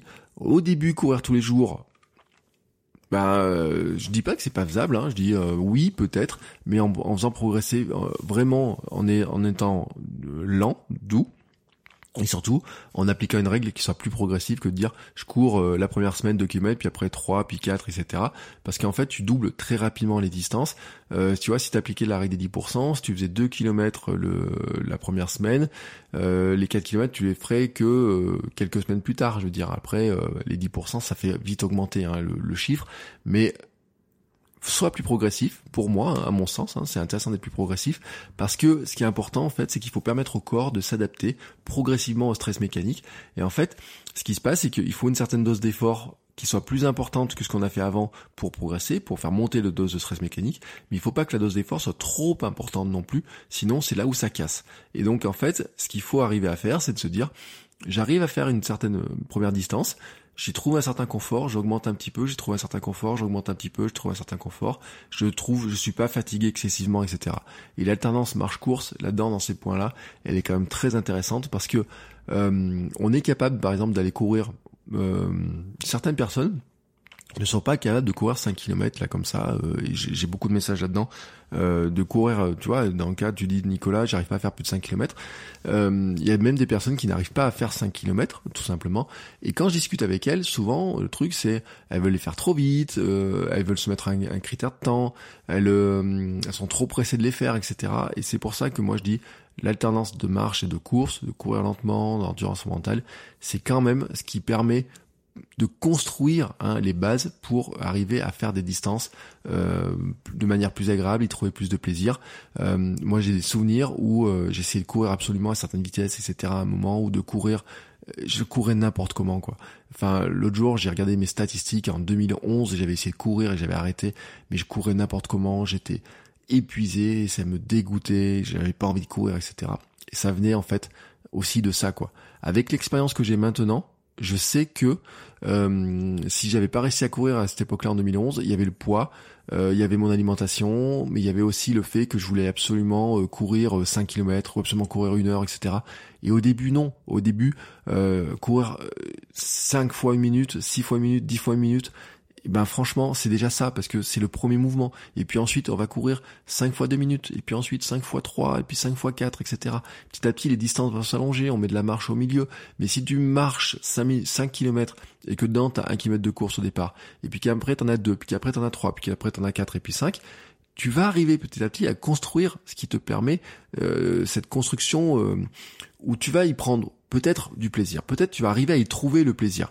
Et j'ai en souvenir, j'ai reçu il y a pas longtemps une, un commentaire de quelqu'un qui m'a dit je déteste courir, on déteste courir, mais euh, eh ben avec un programme comme ça, on y on y a trouvé un certain plaisir et donc on est allé courir, on a fait le programme jusqu'au bout. Et ça, je trouve que c'est génial parce que c'est exactement euh, le l'esprit que je trouve moi qui permet de construire une habitude de course, une habitude sportive, une habitude de mouvement et c'est vraiment moi ce que je voudrais vous transmettre à travers ce podcast. Bon, on arrive maintenant à la fin de cet épisode ou presque, parce qu'il me reste une question, ou plutôt un commentaire. C'est pas vraiment une question, hein, j'ai mis un sticker de question sur euh, Instagram, donc, et j'ai eu un commentaire, et puis une petite discussion qui a suivi. Je vous donne la teneur. Euh, je, donc, euh, je vais dire merci à la personne qui me l'a envoyé, parce que vraiment, je te remercie, très franchement, du fond du cœur. Donc il me dit, il y a tellement de marathoniens plus expérimentés sur la toile pour aller chercher des infos, trois petits points, de leur dire, euh, ouais, ce que tu racontes c'est des conneries. Donc je lui ai demandé pourquoi, il m'a dit, bah oui, euh, euh tu cours, euh, moi je cours plus que toi, je fais plus de distance, je fais ça, il y a pas besoin d'avoir ces, infos, tu, tu cours depuis quelques temps, tu essaies de surfer sur la vague du running, d'être un influenceur running, etc. Voilà, ce, genre de teneur comme ça. Et donc hier quand j'ai vu ce message-là, j'ai dit, waouh, voilà, voilà, merci. Merci. Donc je te vais te remercier, Nico. Je te remercie pour ton commentaire. Je te remercie pour le message. Euh, vraiment du fond du cœur, quoi. Alors, je sais que tu as écouté le podcast. Je sais pas si tu écouteras ce podcast. Normalement, d'après la teneur de ce que tu m'as dit, normalement, tu n'as pas tu ne vas pas l'écouter euh, parce que euh, normalement tu n'as aucun conseil de ce que je te donne qui, t'intéresse donc il n'y a aucune raison que tu l'écoutes mais d'un côté bah, tu me suis sur Instagram, donc peut-être que euh, tu continues d'écouter le podcast, j'en sais rien. Mais en fait, tu viens de me justifier exactement le pourquoi du Hamsters Running Club. Tu vraiment, tu me l'as, tu me le mets, mais vraiment, tu vois, c'est, c'est ce message, les arguments que tu m'as mis, je vais pouvoir les afficher sur la page d'accueil du Hamster Running Club, euh, parce que c'est exactement en fait le positionnement de ça. En fait, on est dans un monde où il y a tout type de coureurs. Il y a des coureurs lents, des coureurs rapides, il y a des gens qui courent depuis leur enfance, il y a des gens qui ne savent pas ce que c'est de ne pas avoir couru dans leur vie, et puis il y a des gens qui euh, courent, euh, qui font 100 kilos, il y a des gens qui font 130 kilos qui courent, il y a des gens qui, qui ont des expériences de vie difficiles, il y a des gens qui ont des expériences de vie qui qui euh, qui euh, qui ont envie à un moment donné de se remettre au sport, qui ont envie de courir, qui ont envie de faire du sport et qui à un moment donné qui pour qui et on revient à la question que j'ai eue avant, hein, dire 5 km, je n'arrive pas à faire 5 km. Mais même là on pourrait parler moi mon cas, moi j'ai commencé à courir à 40 ans, mais j'ai des gens, j'ai par exemple j'ai en tête une étudiante mais une étudiante hein, que j'ai eue en étudiante qui me dit elle doit avoir quoi 22 23 ans qui n'arrivait pas à courir 5 km donc, on peut pas dire, c'est, il y a pas que l'âge, il y a des habitudes, il y a le fait qu'on fait pas de sport, il y a des, il y a plein de choses qui peuvent jouer là-dedans. Et donc, il y a tout type de coureurs. Moi, quand je vais au club, parce que maintenant, euh, je suis en club depuis trois ans, et quand je vais au club, il y a des gens très rapides. Nous, on a une fille au club, elle était euh, championne de France, elle est en équipe de, euh, championne de, elle est dans l'équipe d'Europe, Europe, etc. On a des gars qui courent, qui ont couru, je sais pas combien de marathons, qui ont fait l'Ironman, qui courent des, qui, qui, ont, qui ont des points pour faire l'UTMB, qui m'ont préparé ce genre de course-là, qui était même, vous voyez, Et puis à côté, on a des gens comme moi euh, qui viennent courir, qui euh, se disent bah tiens, genre je vais faire un marathon, euh, tiens, je voudrais bien apprendre à mieux courir, je voudrais bien apprendre à structurer mon entraînement. Il y a des gens qui n'avaient jamais couru, qui veulent se mettre à la course à pied. Il y a un groupe, par exemple, de, de, de femmes, par exemple au club, ce sont des, des, des femmes qui elles couraient pas ou elles courent lentement, elles ont besoin d'encadrement, d'accompagnement, elles ont besoin d'un petit groupe d'entraînement qui les aide à courir, de gens qui s'encouragent, elles vont faire les courses ensemble, elles ont fait une team, elles rigolent bien, etc. Elles ont de leur surnom. Et en fait, c'est exactement le truc euh, que, que je voulais dire, c'est que il y a tout type de coureurs. Et en fait pendant très longtemps je me considérais pas comme un coureur et je c'était à cause de ce type de commentaires, c'était à cause de ce type de messages, de trucs que je voyais. Parce que euh, en fait, quand je, je voulais m'inscrire à un club, en fait, je me disais ouais mais si tu t'inscris dans un club, tu vas tomber sur euh, des gens qui courent depuis des années, etc. Et toi t'arrives avec tes 20 kilos de trop, euh, ils vont te regarder bizarrement, etc. Ils disent oui les clubs sont ouverts à tout le monde, mais en fin de compte, il y en a que pour ceux qui courent vite, etc. Toi à côté tu vas être délaissé et autres. C'est pas le cas de mon club, c'est pas le cas de mon club, mais je sais qu'il y a des clubs dans lesquels ça existe.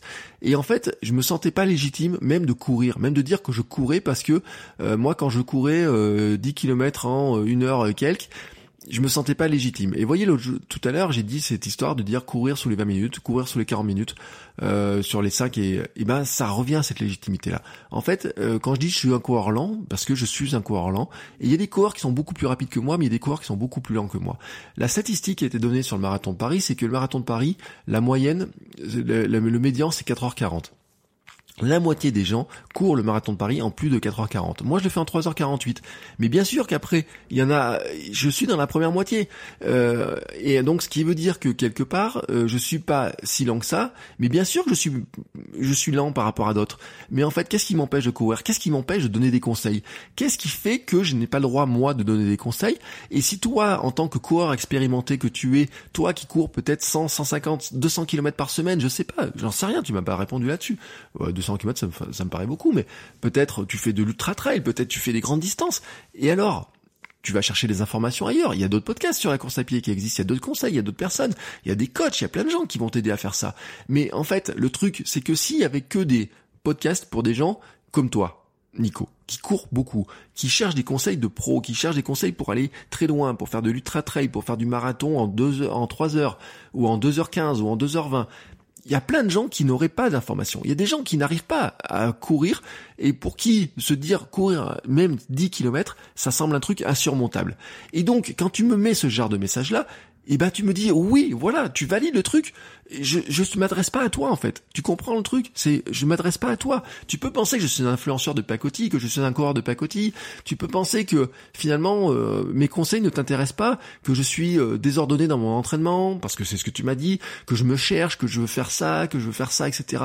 Mais dans la réalité en fait, c'est quoi mon histoire? Mon histoire c'est que j'étais un mec qui faisait 105 kilos il y a quelques années et qu'aujourd'hui j'en fais 80 et que c'est en partie grâce à l'alimentation, en partie grâce au sport et que dans ma tête, il y a un truc qui a changé. Et que ce qui a changé, en fait, c'est de me dire, je, trouve la voie vers laquelle je veux aller et je veux euh, partager ça. Et ça, c'est un truc qui est vraiment super intéressant, tu vois. C'est-à-dire qu'à un moment donné, et c'est une discussion qu'on a eu avec ma femme, il y a les coureurs qui sont dans leur coin comme ça, qui veulent rien partager, ils sont là-dedans dans leurs petits trucs, dans leurs astuces, etc. Ils sont dans leur monde à eux, ils sont enfermés dans leurs trucs à eux. Et puis il y a des coureurs comme moi, on n'est pas les plus rapides, mais on a envie de partager nos conseils, on a envie de partager nos astuces, on a envie d'aider les autres. Moi, il y a des gens qui m'envoient des messages, ils me disent, oh, t'as couru ce truc-là, mais comment t'as fait? T'as un conseil pour courir ça? Juste derrière mon marathon, il y a des gens qui me disent oh là là, moi aussi j'aimerais bien courir, mais ça me semble insurmontable. Euh, il y a des gens euh, au club, par exemple, qui n'ont jamais couru de marathon. J'ai en tête une fille, par exemple, qui ne faisait que des 10 km. Et le moment où elle doit allonger les distances, et pourtant ça fait 20 ans peut-être qu'elle court cette fille-là, elle est beaucoup plus rapide que moi sur des courtes distances, etc. Mais le moment où elle doit aller, ne serait-ce que s'aligner sur un semi-marathon, ça lui fait peur de ce truc-là. Et donc derrière, elle a besoin de quoi comme conseil? Elle a pas besoin d'avoir le conseil d'un mec qui a fait 50 semi-marathons et 30 marathons et qui va lui dire ouais t'inquiète pas, ça va passer crème, etc. et tout. Non, elle a besoin du conseil de quelqu'un qui va dit ouais attends sur mon premier marathon j'ai fait ça, sur mon premier semi j'ai fait ça, fais attention, etc. Parce que c'est encore frais dans notre tête. C'est on l'a encore, tu vois, c'est gravé dans notre tête ce truc-là. Et en fait, je ne vais pas aider les multimarathoniens, les ultra trailers, ceux qui courent depuis leur enfance. Euh, je vais pas aider non plus ceux qui ont le jeu de la plus grosse, la plus belle montre, les plus les plus beaux manchons de compression, etc. Parce que je l'ai vu, j'ai participé à une course à Paris, qui s'appelait à l'époque, s'appelait 10 km l'équipe. J'étais dans un sas, c'est quoi le sas 44 minutes. Les mecs ils se regardaient, ils se regardaient comme des pros. Et le temps qu'on parte, le premier était déjà arrivé quoi. Et donc les gars ils sont dans un sas de 44 minutes. On a l'impression que c'était les stars du, du running. Et je m'adresse pas à cela moi. Je m'adresse pas à cela. Ça m'intéresse pas. Euh, moi dans ce podcast j'ai jamais dit, j'ai jamais utilisé le mot d'athlète. Jamais. Et j'ai fait un podcast dans lequel j'ai dit, euh, je me vois pas comme un athlète. Je peux pas me voir comme un athlète. Je me, je me vois pas comme un athlète. Je me vois comme quelqu'un qui veut bouger, qui veut euh, trouver son équilibre dans le sport et qui veut le partager, qui veut, euh, qui documente finalement ce parcours-là. Kilomètre 42, c'est quoi? Kilomètre 42, 40, km 42, c'était une référence au marathon, bien sûr, la distance qui me semblait impossible à faire. C'était le défi de courir un marathon. C'est le défi de courir un marathon pour mes 42 ans. Donc le 42 de km 42, c'est aussi mes 42 ans. C'est aussi le moment où j'ai commencé à courir sérieusement. Donc le 42, c'est le marqueur aussi de mon âge, à laquelle je considère que je me suis mis à vraiment courir avec sérieux. Et donc, dans cette histoire-là, en fait, il y a un point de fracture. Il y a un point de fracture entre ceux qui, pour qui ils vont chercher la performance, les grandes courses, les grands trails, etc. Et puis, il y a tous ceux qui débutent. Il y a tous ceux qui courent pour le plaisir. Il y a tous ceux qui cherchent à courir, à progresser un petit peu. Il y a ceux pour qui euh, s'inscrire sur un premier cours, sur un premier dossard, c'est compliqué. Il y a ceux pour qui il y a 20 kilos, kilos trop, il y a 30 kilos trop. Il y a ceux pour qui ils n'ont pas le temps de s'entraîner. Il y a ceux pour qui euh, ils ne peuvent que courir qu'une fois ou deux fois par semaine, mais ils cherchent quand même à progresser. Il y a ceux pour qui euh, finalement, ne serait-ce que savoir quelle paire de chaussures faut acheter, ce qu'il faut aller à tel endroit, etc. Ce qui me fait une référence aussi, tu vas pas acheter des chaussures de running chez Decathlon. Et alors, pourquoi pas? J'ai envie de dire pourquoi pas. Euh, moi, je vois des mecs, et j'ai vu encore le gars dont je parlais là, qui est super rapide. Quand je regarde ce qu'il a au pied, il y a des fois, il court en Decathlon parce qu'il y a des chaussures, peut-être chez Decathlon, qui sont peut-être adaptées à son pied. Et alors Et alors? Chacun sa manière de courir. Et en fait, c'est pourquoi le Hamsters Running Club et euh, je, je, je, vais vraiment euh, le, le, développer, etc. C'est que en fait, c'est dans les groupes Facebook, par exemple sur le running, il y a un truc qui est fréquent. C'est-à-dire qu'il y a des gens qui se disent, donc il y a des groupes qui s'appellent euh, marathoniens, KM42 marathon, je sais pas quoi, il y a des groupes de ce type-là qui existent. Et donc qu'est-ce qui se passe? Il y a des gens qui viennent là-dedans, qui commencent à courir, qui veulent faire un marathon, qui viennent demander des conseils, et puis il y a un mec qui vient qui leur dit, ouais attends, euh, t'as, fait que 10 km et t'espères courir un marathon un jour, mais attends, tu rêves mon petit, euh, ah attends, tu cours, t'as fait ton, t'as couru à 6 à 6, 6 minutes du kilomètre. Mais attends, tu rêves, tu veux jamais arriver à faire ça. Merde, quoi. Enfin, voilà. J'ai envie, putain, franchement, quoi, j'avais envie de le dire. Il y a un moment donné, quand on est dans ces groupes-là, des groupes, ça décourage. Et il y a des gens qui, au bout d'un moment, finissent par leur dire, mais arrêtez, quoi, arrêtez. Il a juste demandé un conseil. Si vous êtes des bons coureurs, si vous êtes des super bons coureurs, eh ben, donnez des conseils plutôt que de critiquer, plutôt que de dire, ah, ça marchera pas, tu n'y arriveras pas, tu devrais, c'est pas bon et tout. Non, au lieu de dire, tu n'y arriveras pas, tu dis, tu devrais faire ça à la place. C'est ça. J'ai envie de dire, tu devrais faire ça. Et le mot, le mot important, c'est la bienveillance. Et le Hamsters Running Club, euh, la communauté que je suis en train de monter, c'est ça. C'est de dire, il y a un mot qui va être important dedans, c'est la bienveillance. C'est de dire, il n'y a pas de drama, il n'y a pas de jugement. C'est, tu viens avec ton poids, ton histoire, le temps que tu as, l'objectif que tu as. Euh, le, au début, bah oui, courir 10 euh, km, c'est peut-être, ça te semble peut-être insurmontable. Courir 13 km, mon premier trail de 13 km, ça me semblait être un truc insurmontable. J'ai raconté l'histoire, je le dis souvent, mais j'ai dit à l'organisateur, j'ai dit, il passe près de la maison, il dit je suis pas sûr de le faire, d'arriver au bout, euh, je m'arrêterai peut-être à la maison. Il me dit mais si ça va le faire. Et là, heureusement qu'il me dit mais si ça va le faire il avait intérêt à me le dire s'il voulait me vendre son dossard. Mais en fait, après, je l'ai recroisé, j'ai couru un jour avec lui et tout, dans le club dans lequel il était. Et je sais pourquoi il dit ça. Parce qu'il est dans la bienveillance. Il dit oui, ça va le faire. Tu, tu en es capable. Tu sais que ça va le faire. Et moi, c'est ce que j'ai envie de partager. Oui, nous en sommes capables. Et c'est pas avec ce genre de message de dire, ah bah oui, alors attends, euh, il y a des mecs qui sont beaucoup plus expérimentés que toi. Euh, eux, ils vont donner des conseils qui sont intéressants. Si tu as besoin de ces gens-là, va chez ces gens-là. Si tu as besoin d'aller euh, chez un mec, un podcast qui est fait par un, un entraîneur diplômés, par des mecs qui euh, sont qui ont fait les championnats de France, par des gars qui font du ultra trail, par des gars qui ne jurent que par des distances qui font 50 ou 60 bornes, par des gens qui font 100 bornes par semaine et que en dessous ils trouvent que c'est pas assez ou quoi que ce soit, va chez eux, va écouter leurs conseils, va prendre du coaching chez eux. C'est eux qui vont t'aider à progresser, c'est pas moi. Et là, je suis d'accord avec toi. Mais dans ce cas-là, en fait, euh, garde-le pour toi. Voilà, garde-le pour toi si tu j'ai envie de te dire un truc, la bienveillance c'est ça. C'est-à-dire que je te remercie pour ton message, mais tu vois le message là où c'est super intéressant, c'est que tu me donnes un conseil pour m'améliorer. Juste un conseil pour m'améliorer puisque tu penses que euh, finalement euh, je cours pas assez, que 44 km c'est pas assez dans la semaine, etc. Juste un conseil. Tu vois, au lieu de dire euh, je te suis mais parce que j'ai envie de voir ce que tu, vas faire comme connerie ou je sais pas quoi, c'était un peu le sens d'un des messages que tu m'as envoyé ensuite. Et eh ben j'ai envie de j'ai envie de dire non, partage, partage. Dis, dis ce que tu fais, donne des conseils aux gens, aide-les à faire la même chose que toi. Si toi tu fais du trail, si toi t'as fait, euh, je sais pas, l'UTMB ou les diagonales des fous, j'en sais rien quoi, eh ben aide des gens qui voudraient le faire à le faire. Euh, tout le monde un jour a débuté la course, alors certains ne s'en rappellent pas, mais certains s'en rappellent. Euh, certains se rappellent. Moi, ce matin de décembre là, matin, je me rappelle un jour à être courir et avoir pris du plaisir ce jour-là, me disant ah mais en fait tu peux prendre du plaisir à courir et ça revient un petit peu à ce que à la question que j'avais juste avant de Nicolas non ou de ou Laurent ou je sais plus comment il s'appelle. Excusez-moi pour le mélange mais c'est ça la notion le truc. C'est de dire eh ben si tu peux aider des gens aide-les. Moi je suis dans l'aide je suis dans le partage je suis dans le conseil je suis là-dedans. Et le kilomètre 42 c'était la documentation de comment j'ai préparé mon premier marathon. Et il y a des gens qui ont probablement beaucoup plus appris par le fait que je me sois blessé par ma périostite, par le fait que j'ai géré mal mes entraînements et moi-même j'ai beaucoup plus appris que juste dire ah bah ouais j'ai couru un marathon. C'est pas ce que je raconte dedans. Euh, c'est pas ça que je raconte. Et peut-être effectivement que pour toi tu n'as pas besoin de mes conseils, mais dans ce cas-là bah tu sais euh, c'est pas grave. Il y a plein d'autres endroits où tu peux trouver des conseils. Et moi par contre ce que j'aimerais bien c'est que tu donnes tes conseils toi, que tu dises bah comment on arrive à devenir le coureur excellent que toi tu dois être probablement pour m'avoir laissé ce type de message. Et euh, c'est ça exactement l'esprit que je voudrais retrouver, c'est de dire, eh ben, moi, je ne veux pas ce genre de commentaires-là. C'est-à-dire que même dans le l'Amsterdam Running Club, quand je fais la charte de rédaction de, de comportement, très clairement, je veux pas retrouver les groupes Facebook je veux pas retrouver ce genre de truc là. Si c'est, si, en fait, le Hamster Running Club, il est pas sur Facebook d'ailleurs. Il, il est pas sur Facebook. Il est pas à la portée de trucs à côté. C'est-à-dire que je veux pas que vous soyez dans le club en même temps en ayant un message et que quand vous en sortiez, que vous alliez retourner sur la page d'accueil de Facebook, il y a un autre message qui vienne d'un autre groupe de running où quelqu'un vous brise ou quelqu'un brise un petit peu les efforts de quelqu'un qui vous ressemble en disant ah mais attends t'as couru que 10 km si tu veux préparer un marathon faudrait que t'en fasses 50 ou 60 de plus euh, aujourd'hui quoi.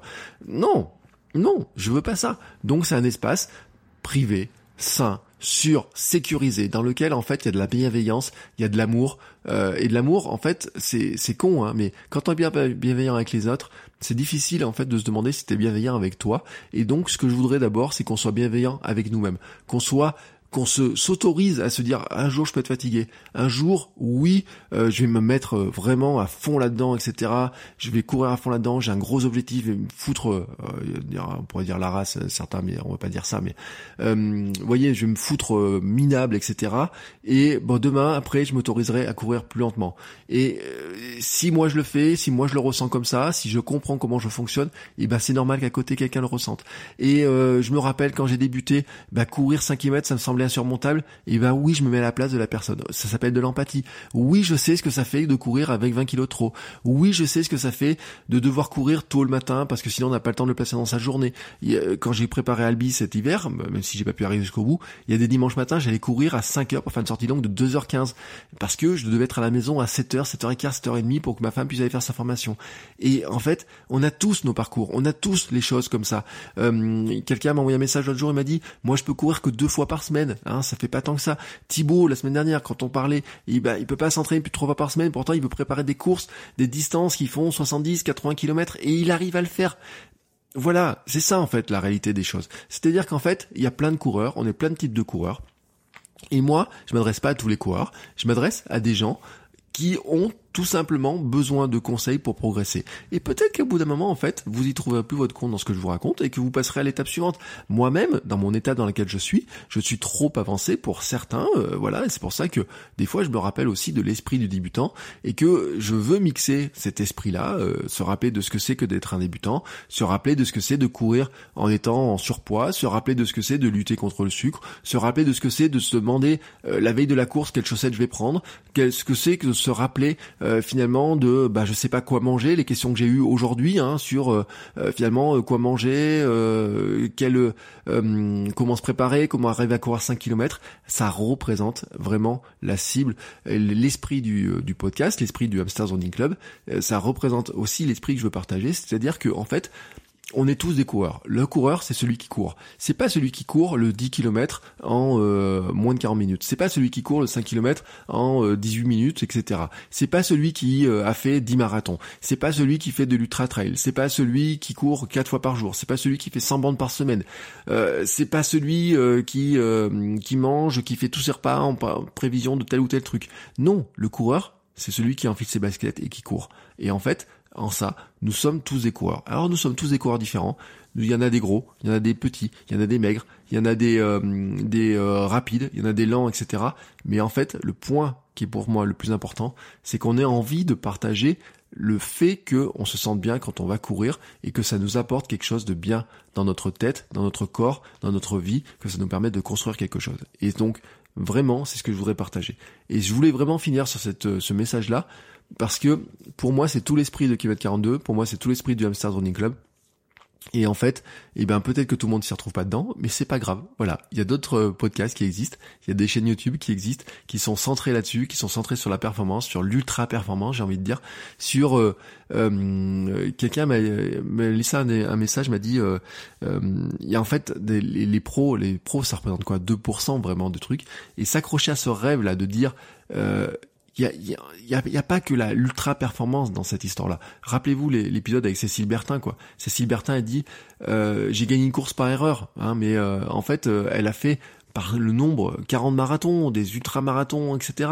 Et pourtant un jour elle elle courait pas. Un jour elle a débuté. Et si un jour quelqu'un lui a dit quand elle commence à débuter, il dit ah mais toi tu arriveras jamais, et qu'elle avait écouté cette personne qui dit toi tu arriveras jamais ou toi tu tes conseils sont pas intéressants, etc. Est-ce qu'elle aurait fait tout le reste? Est-ce qu'il aurait fait tout le reste? Quel sera le coureur que je serai dans 10 ans? Qu'est-ce que je serai comme coureur à 50 ans? Personne ne peut le savoir.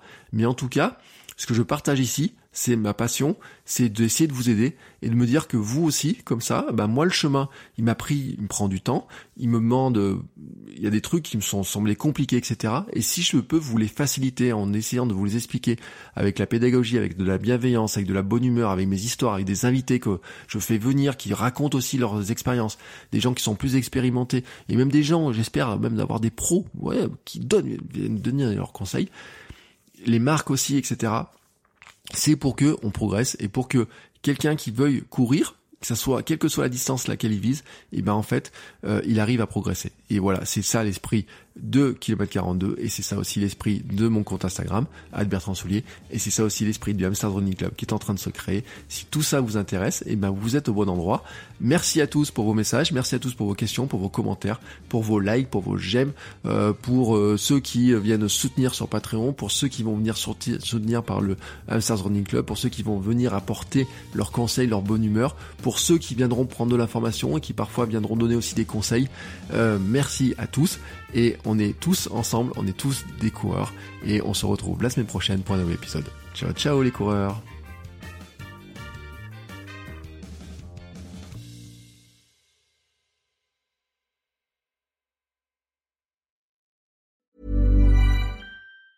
Hi, I'm Daniel, founder of Pretty Litter. Did you know cats tend to hide symptoms of sickness and pain? I learned this the hard way after losing my cat, Gingy. So I created Pretty Litter, a health monitoring litter that helps detect early signs of illness by changing colors, saving you money and potentially your cat's life. Pretty Litter is veterinarian developed, and it's the easiest way to keep tabs on your fur baby's health right at home. Go to prettylitter.com and use code ACAST for 20% off your first order and a free cat toy. Terms and conditions apply. See site for details.